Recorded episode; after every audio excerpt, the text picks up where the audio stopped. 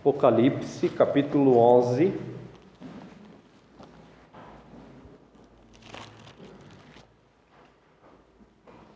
Já chegamos na metade do livro de Apocalipse. A minha pretensão seria falar até o versículo 13. Pela manhã nós até chegamos a ler até o versículo 13, mas eu vi que seria impossível chegar até lá. Então, nós vamos expor apenas os versículos 1 e 2. Vamos ler todos juntos. Foi-me dado um caniço semelhante a uma vara, e também me foi dito: Dispõe-te e mede o santuário de Deus, o seu altar e os que nele adoram mas deixa de parte o átrio exterior do santuário e não o meças, dado aos gentios. Estes, por quarenta e dois meses, calcarão aos pés a cidade santa. Amém. Santo e eterno Deus, estamos diante da tua palavra mais uma vez e reconhecemos, Senhor, a nossa limitação, reconhecemos, Senhor, a necessidade que temos da tua iluminação. E que o teu Espírito Santo, aquele que iluminou este texto sagrado, ilumine também a nossa mente, para que compreendamos, Senhor, as Escrituras. E que possamos extrair dela alimento para a nossa alma. Em nome de Jesus. Amém. Amém. Meus irmãos, nós vimos que o livro de Apocalipse, ele foi escrito em um contexto de grande perseguição. A igreja estava sendo perseguida pelo imperador Domiciano e depois muitos, muitos outros imperadores também perseguiram a igreja de Cristo. O próprio João está exilado na ilha de Patmos, já, nós já vimos isso lá no primeiro capítulo, por causa do Evangelho. Algumas igrejas estavam se adaptando ao cenário de idolatria, de imoralidade, e outras se mantinham fiéis diante da ameaça do Império Romano. Deus então, ele convoca a sua igreja a que diante de um cenário de perseguição não esteja tímida, não seja tímida, não se acovarde. Por isso, no capítulo 10 e no capítulo 11, nós vamos ver que ele funciona como um parêntese entre a sexta trombeta e a sétima trombeta. E entre a sexta trombeta e a sétima trombeta, nós temos então a igreja proclamando a palavra de Deus ao mundo perdido. Nós vimos que João, lá no capítulo 10, no versículo 8 em diante, ele, ele vê um livrinho e o anjo ordena que ele coma aquele livrinho. Nós vimos que na boca de João o livrinho era doce, era um livro doce como mel. E no estômago ele se tornou amargo e difícil de ser é, apreciado, talvez, pelo seu amargor. O significado deste livrinho que foi ingerido por João está no versículo 11, quando é, foi dito a João: É necessário que profetizes a respeito de muitos povos, nações, línguas e reis. E aqui nós temos então a convocação de Deus a João, que também é uma convocação de Deus à sua igreja. A igreja então ela deve continuar, mesmo em meio à perseguição, continuar pregando contra povos, nações, línguas e reis. No capítulo 11, então, nós temos uma figura, a figura ela é mudada. E aqui nós temos a igreja de Cristo é, como sendo uma igreja perseguida. No capítulo 11, João tem uma visão bastante é, difícil de ser interpretada. Quando nos deparamos com o texto igual João capítulo 11, nós precisamos entender que João ele está dependendo de outros textos. O texto que acabamos de ler, ele é dependente de outros textos da Escritura. E não podemos então tentar entendê-lo isoladamente do todo da Escritura. Quando tentamos fazer isso, tentar entender o texto isoladamente, nós caímos em uma série de perigos ou de interpretações é, difíceis e complicadas de serem assimiladas até. O texto aqui, então, ele está repleto de, de significado de toda a Escritura. Nós vamos tentar entender isso. Primeira coisa que João ele tem a ordem, então, é, é dado a ele um caniço. Veja, um caniço semelhante a uma vara. E a ordem de, a, dada a João é: mede o santuário de Deus, o seu altar e os que nele adoram. A ordem dada a João, então, porque ele tinha um caniço de, de medir, a ordem de Deus era: mede, João, o santuário de Deus, mede o altar e mede também todos aqueles que nele adoram. O que significa medir o santuário de Deus? Qual o significado disso? Por que Deus está mandando João medir este santuário? Qual o significado desta desta ação que João terá então que fazer. Lembre-se o que eu disse, nós devemos olhar para o todo da Escritura a fim de entender este texto. Por isso, vamos para Zacarias, capítulo 2. Este texto de Zacarias é muito importante para compreender o que é essa ordem, o que essa ordem significa. Zacarias, antes de Malaquias e antes de Mateus, capítulo 2, versículo de 1 a 4. Vamos todos juntos. Tornei a levantar os olhos e vi, e eis um homem que tinha na mão um cordel de medir. Então perguntei: para onde vais tu? Ele me respondeu: Medi Jerusalém, para ver qual é a sua largura e qual o seu comprimento. Eis que saiu o anjo que falava comigo, e outro saiu ao encontro, e lhe disse: Corre, fala a este jovem: Jerusalém será habitada como as aldeias sem muros, por causa da multidão de homens e animais que haverá nela. Pois eu lhe serei, diz o Senhor, um muro de fogo ao redor, e eu mesmo serei no meio dela a sua glória.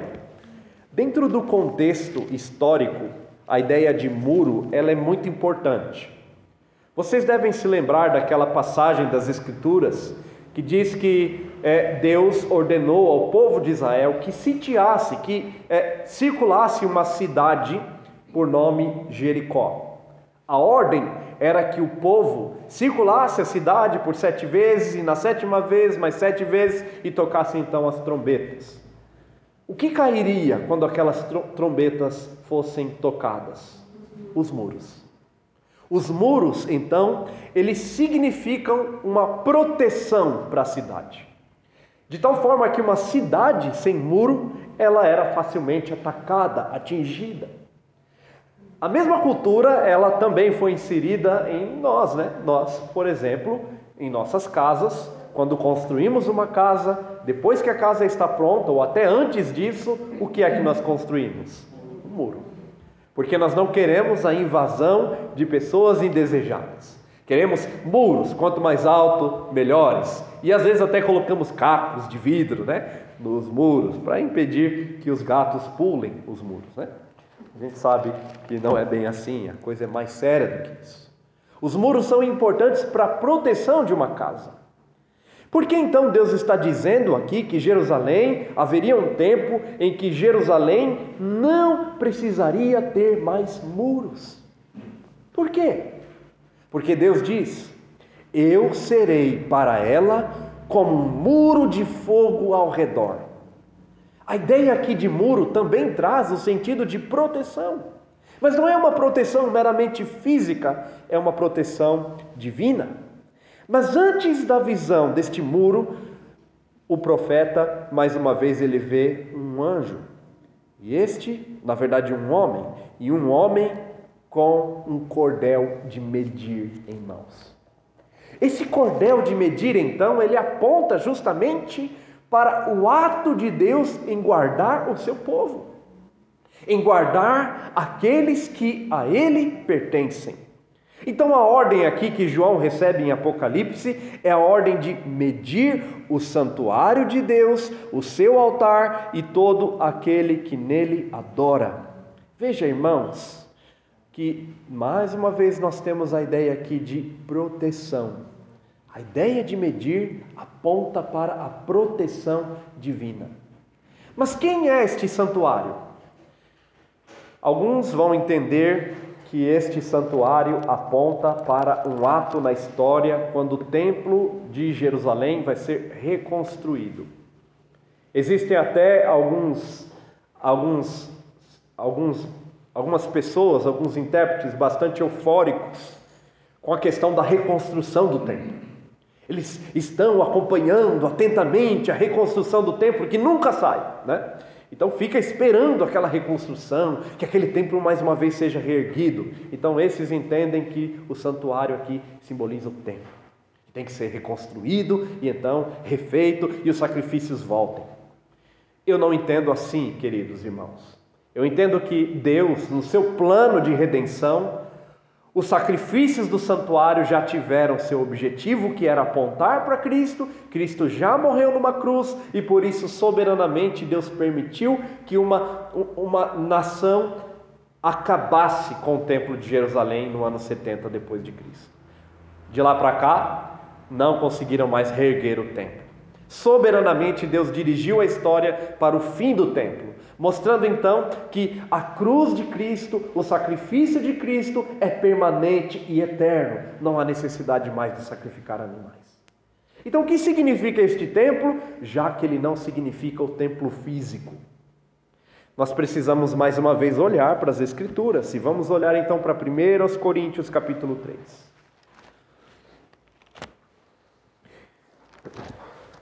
1 Coríntios capítulo 3.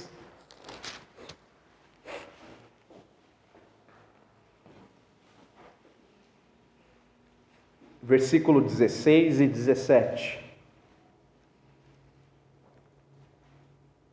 Todos juntos, mais uma vez. Não sabeis que sois santuário de Deus e que o Espírito de Deus habita em vós?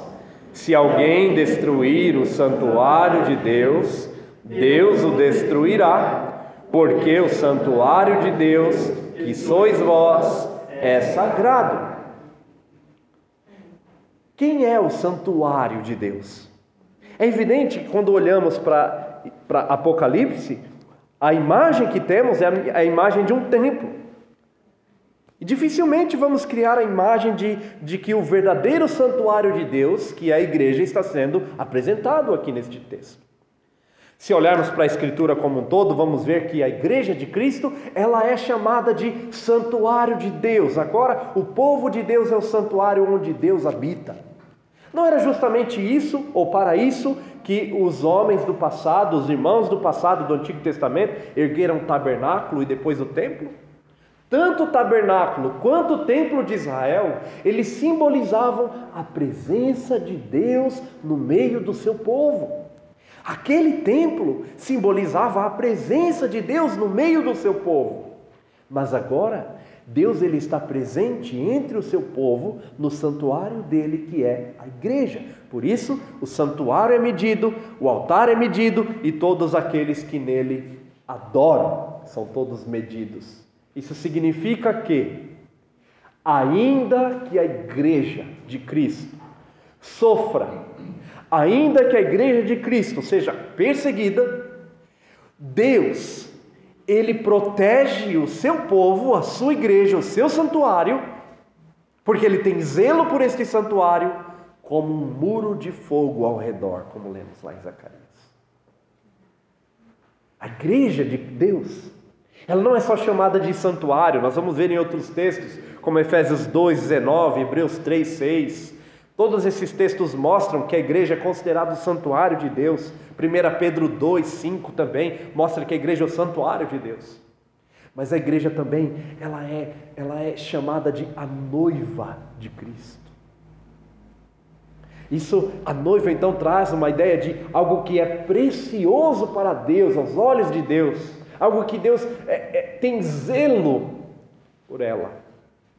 Por isso, queridos irmãos, Deus está revelando aqui que, ainda que o seu povo seja perseguido e sofra, ele tem zelo pelo seu povo, ele cuida do seu povo, ele guarda o seu povo, ele é com o seu povo.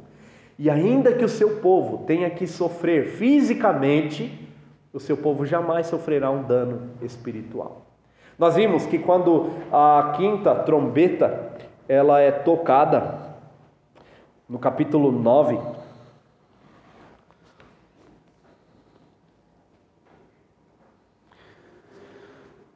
e surgem os gafanhotos, no versículo 5, foi-lhe também dado que não matassem, que não os matassem, no versículo 4, né? E foi-lhes dito que não causassem dano, capítulo 9, versículo 4. E foi-lhes dito que não causassem dano à erva da terra, nem a qualquer coisa verde, nem a árvore alguma, e tão somente aos homens que não têm o selo de Deus sobre a fronte. Veja, Deus tem tanto zelo pelo seu povo, que ele marca o seu povo. Ele marca. Da mesma forma que aqueles que não fazem parte do povo de Deus são marcados pela marca da besta, o povo de Deus é marcado por Deus. Nós temos em Efésios capítulo, capítulo 1 que diz que Deus selou o seu povo com o Espírito Santo. Ou seja, o selo é a marca de algo que pertence a alguém, a uma pessoa. E o selo também é a prova de que aquela, aquele objeto, traduzindo para os correios, né? Pra, aquele objeto vai ter o seu destino final garantido. Ele tem um selo e ele chegará no destino final. Da mesma forma, Deus marca a sua igreja, Deus ele, ele mede o seu santuário, ele mede a sua igreja, ele, ele, ele está pronto a guardar e preservar o seu povo de todos os males espirituais. Espirituais. Isso não significa que o povo de Deus não possa sofrer fisicamente. Não é isso que o texto diz. Deus guarda o seu povo de males espirituais, mas não significa que o seu povo em algum momento possa sofrer fisicamente. E é aí que nós chegamos ao versículo 2. Quando este povo que é preservado e guardado por Deus, também pode em algum momento ser duramente perseguido por uma determinação divina e soberana. No versículo 2, a ordem é: deixa a parte do átrio exterior do santuário e não meças. Não é para medir essa parte. A razão? Porque foi ele dado aos gentios. Estes, por quarenta e dois meses, calcarão aos pés a santa cidade.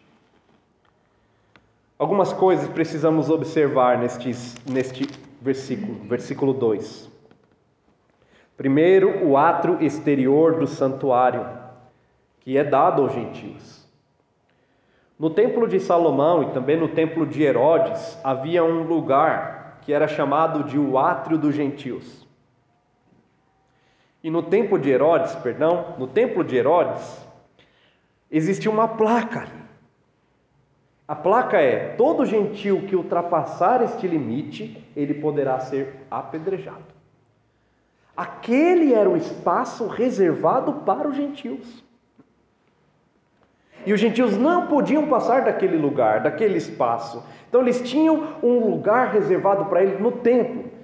Jesus uma vez ele se irou, né, com aqueles cambistas lá em João capítulo 2, e fazendo um chicote, é, ele expulsou aqueles homens dali, os animais, Porque aquele lugar ali, que era o átrio dos gentios, ele foi transformado, segundo alguns estudiosos, ele foi transformado em um lugar de câmbio, de comércio.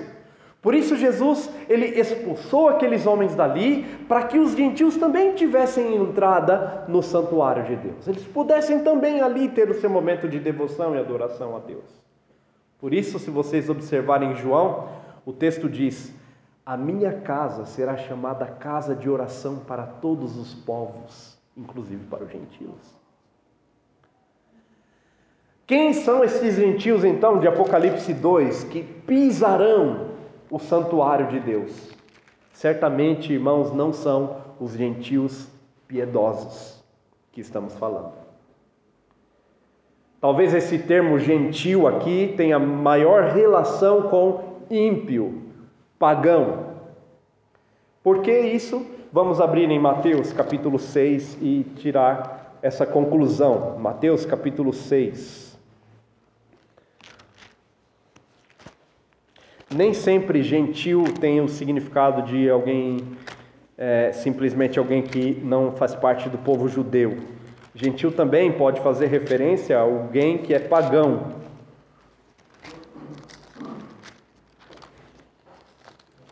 Mateus capítulo 6, no versículo 6 e 7. Veja: Tu, porém, quando orares, entra no teu quarto e fechada a porta, orarás a teu pai que está em secreto, e teu pai que vê em secreto te recompensará. E orando, não useis de vãs repetições como fazem os gentios porque presumem que pelo seu muito falar serão ouvidos. Aqui Jesus não está lidando apenas com aqueles que não fazem parte do povo judeu, mas aqueles que não conheciam mesmo a lei e que repetiam as suas orações a fim de que pudessem ser ouvidos por Deus. Gentil aqui tem maior relação com alguém que é pagão, alguém que não conhece a lei de Deus. E aqui o texto então diz que uma parte do santuário não seria medida, nós vimos que santuário que significa uma proteção. Mas uma parte do santuário não seria medida. Pelo contrário, ela seria pisada ou pisoteada pelos gentios. Ela seria pisoteada pelos gentios por um espaço de tempo. Qual? 42 meses calcarão os pés à cidade santa. A ideia aqui é que Deus, embora proteja o seu povo, em um determinado espaço de tempo, por um, e, e em um determinado espaço local reservado, Deus permitiria que o seu povo fosse então atingido e que os gentios pudessem então invadir o território do povo de Deus e castigá-lo, e pisoteá-lo e persegui-lo. Deus está dizendo que Ele é quem permite a perseguição do seu povo. Até mesmo a perseguição que o mundo é, que o mundo se levanta contra o povo de Deus, ela não é uma perseguição que não está debaixo do controle absoluto de Deus. Deus ele controla e ele está governando até mesmo sobre a perseguição do povo de Deus. Agora, esta perseguição, entendendo assim este, este, este termo pisado pelos gentios, essa perseguição ela terá um período determinado. 42 meses calcarão os pés da cidade santa. Quem é bom em matemática, então, agora vai ficar fácil para você. Porque 42 meses significa 3 anos e meio. 42 meses é igual a três anos e meio. Eu vou ter que fazer uns, uns cálculos aqui também, né? 42 anos é igual então a três anos e meio. Por vezes em Apocalipse aparece esta, este termo, só que com é, frases ou palavras diferentes. Veja, aqui este período de tempo aparece como sendo 42 meses. Agora no versículo 3, veja como aparece: Darei as minhas duas testemunhas que profetizem por 1260 dias, vestidas de pano de saco. 1260 dias, que é igual a 42 meses, que é igual a 3 anos e meio. Veja em Apocalipse 12, versículo 6, o mesmo período, três anos e meio aí. A mulher, porém, fugiu para o deserto, onde lhe havia Deus preparado lugar para que nele a sustentem durante 1260 dias. Mais uma vez, três anos e meio. Em Apocalipse 12, versículo 14: E foram dadas à mulher as duas asas da grande águia, para que voasse até o deserto, ao seu lugar, aí onde é sustentada durante um tempo, tempos e metade de um tempo. Agora mudou. Um tempo, tempos e metade de um tempo. Um tempo, então, é equivale a um ano. Tempos, dois anos. E metade de um tempo, três anos e meio. O que temos aqui é a mesma linguagem, sendo é, a mesma, apontando para o mesmo ensino, três anos e meio. Também em Apocalipse, capítulo 13, versículo 5. Foi dada uma boca que proferia arrogâncias e blasfêmias e autoridade para agir 42 meses, três anos e meio. De onde então João ele extrai este ensino de três anos e meio? Vamos ver Daniel capítulo 9. É de lá que vem. Daniel capítulo 9.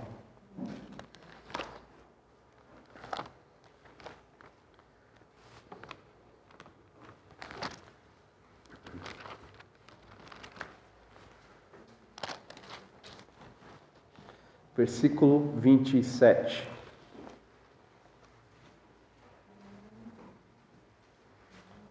Vamos ler o 26 e o 27. Vamos ler todos juntos. Daniel 9, 26 e 27.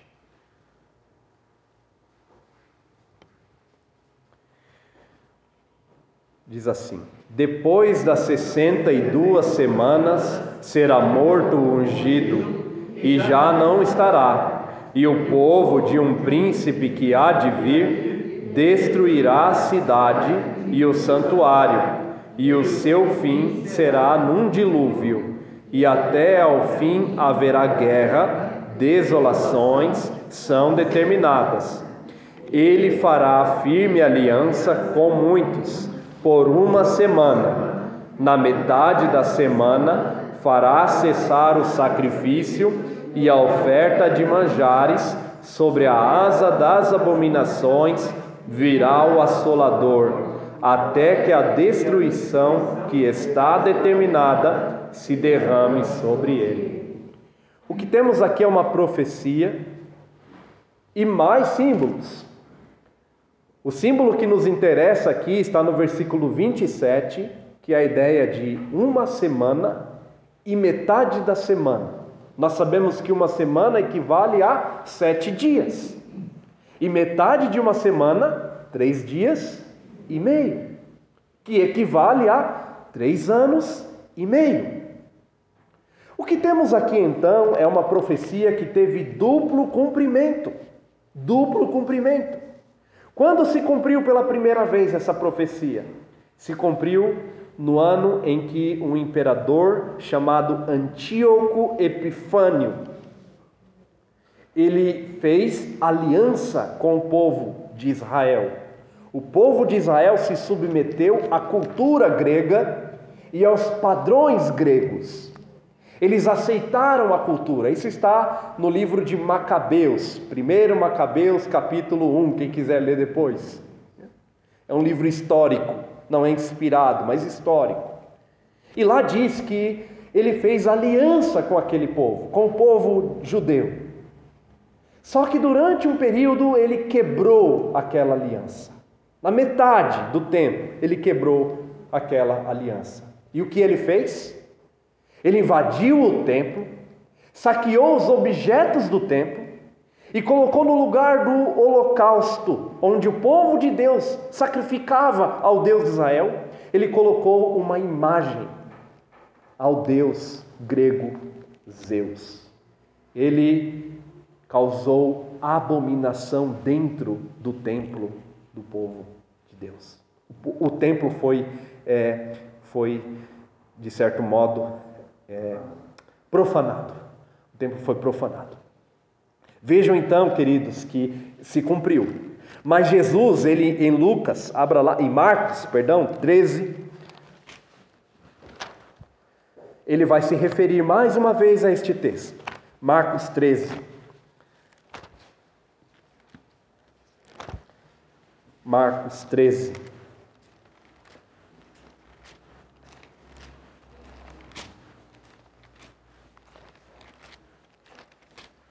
Treze, 14.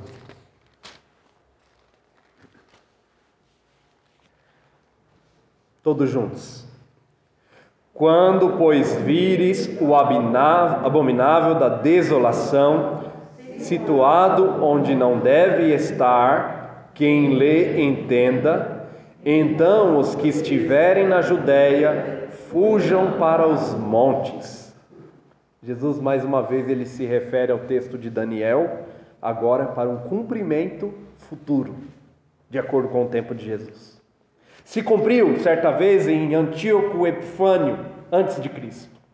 Mas Jesus agora toma o mesmo texto de Daniel e diz: Quando vocês virem essas coisas, então se preparem, fujam, porque Jesus está pregando aqui o sermão do monte e os, e os discípulos eles perguntam: Quando, Senhor? Quando essas coisas vão acontecer? Nos digam, nos digam o momento. E aí Jesus diz: Quando vocês virem o abominável da desolação, o templo sendo sitiado então. Quem puder fugir para os montes, fuja. E nós sabemos que no ano 70 depois de Cristo, Jerusalém foi sitiada e cercada pelo Império Romano, e o Império Romano então saqueou mais uma vez o templo construído por Herodes, e ele foi totalmente queimado, totalmente queimado o templo, de tal forma que o templo já não existe mais a destruição foi mais uma vez concretizada. Mas por que então esse texto parece ecoar em Apocalipse capítulo 11? Porque este texto, texto de Daniel, mais uma vez ele ecoará na história. Quando? Nós estamos vivendo aquilo que é chamado de o período dos sete anos. Por exemplo, se vocês abrirem em Êxodo 11, 3, vocês vão ver, Apocalipse, perdão, 11, 3, Apocalipse, nós temos aí as duas testemunhas que proclamam, que pregam, por um período de 260 dias, é a primeira metade. É a metade quando a igreja então proclama, ela prega, e ela começou quando Cristo foi assunto aos céus. Veja em Apocalipse 12, 5. 12, 5. Esses sete anos, então, eles já começaram quando Cristo foi assunto aos céus. E nós já estamos dentro desses sete anos. Vejam então: nasceu-lhe, pois, vamos todos juntos. Nasceu-lhe, pois, um filho varão, que há de encher todas as nações com cetro de ferro, e o seu filho foi arrebatado para Deus, até o seu trono. A mulher, porém, fugiu para o deserto, onde lhe havia Deus preparado lugar para que nele a sustentem durante mil duzentos e sessenta dias. Temos aqui a primeira parte dos sete anos, que é dividido no meio, três anos e meio e três anos e meio. Não deve ser entendido de modo literal. Mas este primeiro período é o período em que a igreja avança, ela prega, ela está avançando no mundo. Todos estão ouvindo a mensagem. Deus está guardando a sua igreja. E ela continua proclamando. Mas existe o segundo período que está descrito em Apocalipse 11, 2, no texto que lemos. Quando os gentios, então, finalmente, eles pisotearão o santuário de Deus, a igreja de Deus. Eles vão pisotear o santuário, a igreja de Deus. E onde esse período é descrito?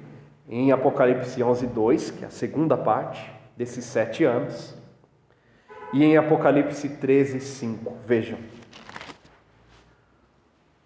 Aqui já é a segunda parte. Quando parece surgir mais uma vez o abominável da desolação, quando parece surgir mais uma vez aquilo que, aquele que a Bíblia chama de o anticristo, a besta, o falso profeta. E ele então, veja o que ele fará em Apocalipse 13, de 5 a 13. Vamos ler todos juntos. Foi-lhe dada uma boca que proferia arrogâncias e blasfêmias, e autoridade para agir quarenta e dois meses, e abriu a boca em blasfêmias contra Deus, para lhe difamar o nome e difamar o tabernáculo, a saber, os que habitam no céu. Veja, ele difama o tabernáculo. Quem é esse tabernáculo? Aquele que habita nos céus. Ele difama aquele que já, aqueles que já partiram. Ele não deixa escapar nem a igreja que, que, nós chamamos de igreja triunfante, aquela igreja que já partiu deste mundo e agora desfruta das delícias com Deus. Nem esses, este homem, este ser, deixará escapar. Ele, ele, ele, ele, ele vai difamá-los diante dos homens. No 7, vamos ler. Foi-lhe dado também que pelejasse contra os santos e os vencesse Deu-se-lhe ainda autoridade sobre cada tribo, povo, língua e nação, e adorá-la-ão todos os que habitam sobre a terra, aqueles cujos nomes não foram escritos no livro da vida do Cordeiro, que foi morto desde a fundação do mundo. Veja até aí. Quem é que vai adorar esta besta? Todo aquele que não tem o seu nome escrito no livro da vida do Cordeiro. Mas aqueles que têm o seu nome escritos no livro da vida do Cordeiro não adorarão este ser, não adorarão esta besta. Pelo contrário, eles vão resistir e Deus lhe garante a sua proteção. Não garante que eles não sejam perseguidos, mas a sua proteção espiritual. A sua fé vai ser mantida por Deus até o fim. Ainda que eles tenham que verter a sua vida, verter o seu sangue, eles permanecerão fiéis diante deste ser que perseguirá a igreja de Cristo. O que temos então, os gentios pisoteando o santuário de Deus, é justamente um período de perseguição, que a Bíblia chama de os últimos três anos e meio, que será um período de perseguição ainda mais amarga, ainda mais dura. Talvez, queridos irmãos, durante este período, não tenhamos mais este privilégio que temos hoje de nos reunir como igreja e instituição, com templos. Talvez durante este período não tenhamos mais essa liberdade de cantar alto como cantamos. Talvez durante esse período não tenhamos mais o privilégio e a oportunidade de carregar as nossas Bíblias para onde quer que formos. Eu tenho uma biblioteca, os irmãos têm, não é uma biblioteca muito grande, mas alguns livros lá. E eu falo para minha esposa: é, se um dia chegar a perseguição mesmo, Talvez seja a primeira coisa que eles venham arrancar de mim, tomar de mim, os livros. A palavra, ela poderá ser arrancada de nós, a palavra escrita. Mas a certeza que temos é que a palavra escrita no nosso coração, ela jamais poderá ser arrancada. Ainda que as perseguições e as angústias possam levar do povo de Deus o papel, a Bíblia escrita, ela não, o povo não poderá ser privado da palavra de Deus escrita no seu coração e na sua mente. O povo continuará se lembrando de que o Senhor é o nosso pastor e ele não nos faltará. O povo continuará se lembrando de que aquele que for fiel até a morte também será salvo. O povo continuará se lembrando de que aquele que for fiel até a morte também receberá a coroa da vida. E ainda que esse povo tenha que inverter a sua vida, ele saberá que Jesus Cristo estará à sua espera, dizendo: Vinde, benditos de meu Pai, e possuam por herança o reino que vos está preparado até a fundação do mundo. Talvez soframos perseguições. Alguns irmãos nossos já estão sofrendo por partes no mundo. Temos acompanhado no Afeganistão a tentativa de resgate de alguns irmãos lá, mas isso talvez já não seja mais possível. Nós olhamos e olhamos para o cenário histórico e mundial que parece caminhar para um governo humano e, e absoluto, e talvez até um governo contrário aos princípios de Cristo, contrário às Escrituras, contrário ao serviço ao único e vivo Deus. Mas não precisamos temer, irmãos. Não precisamos ficar atemorizados.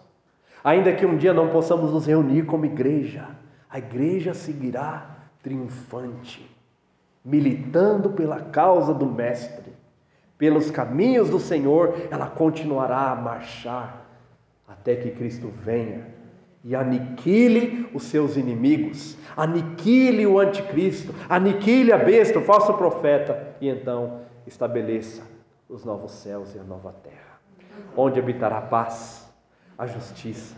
Ele secará dos nossos olhos toda lágrima. Não haverá mais medo de perigo, de morte, de ameaça, porque estaremos para sempre com o nosso Cordeiro que venceu. Amém.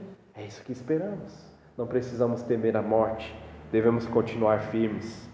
O Senhor tem o controle no controle das suas mãos, até mesmo a perseguição que teremos de sofrer ou que alguns irmãos já sofrem. Amém. Amém. Senhor, obrigado por tua palavra. Nos ajude, ó Deus, a nos manter firmes nessas promessas. Que o Senhor, ó Deus, não permita que percamos a nossa fé e que estejamos sempre firmes na tua presença. Senhor, ainda que sejamos perseguidos, que continuemos batalhando e lutando pela causa do Mestre. Em nome de Jesus. Amém. Amém. Em resposta, irmãos, à mensagem que ouvimos, como eu disse, eu preparei liturgia para o, os 13 versículos, né? Os irmãos viram que com dois versículos não deu para pregar, nós passamos de meia hora. Se tivesse pregado os 13, até meia-noite nós terminaríamos certamente. Não daria. Então, o hino 184, nós vamos cantar o hino 184 do nosso inário.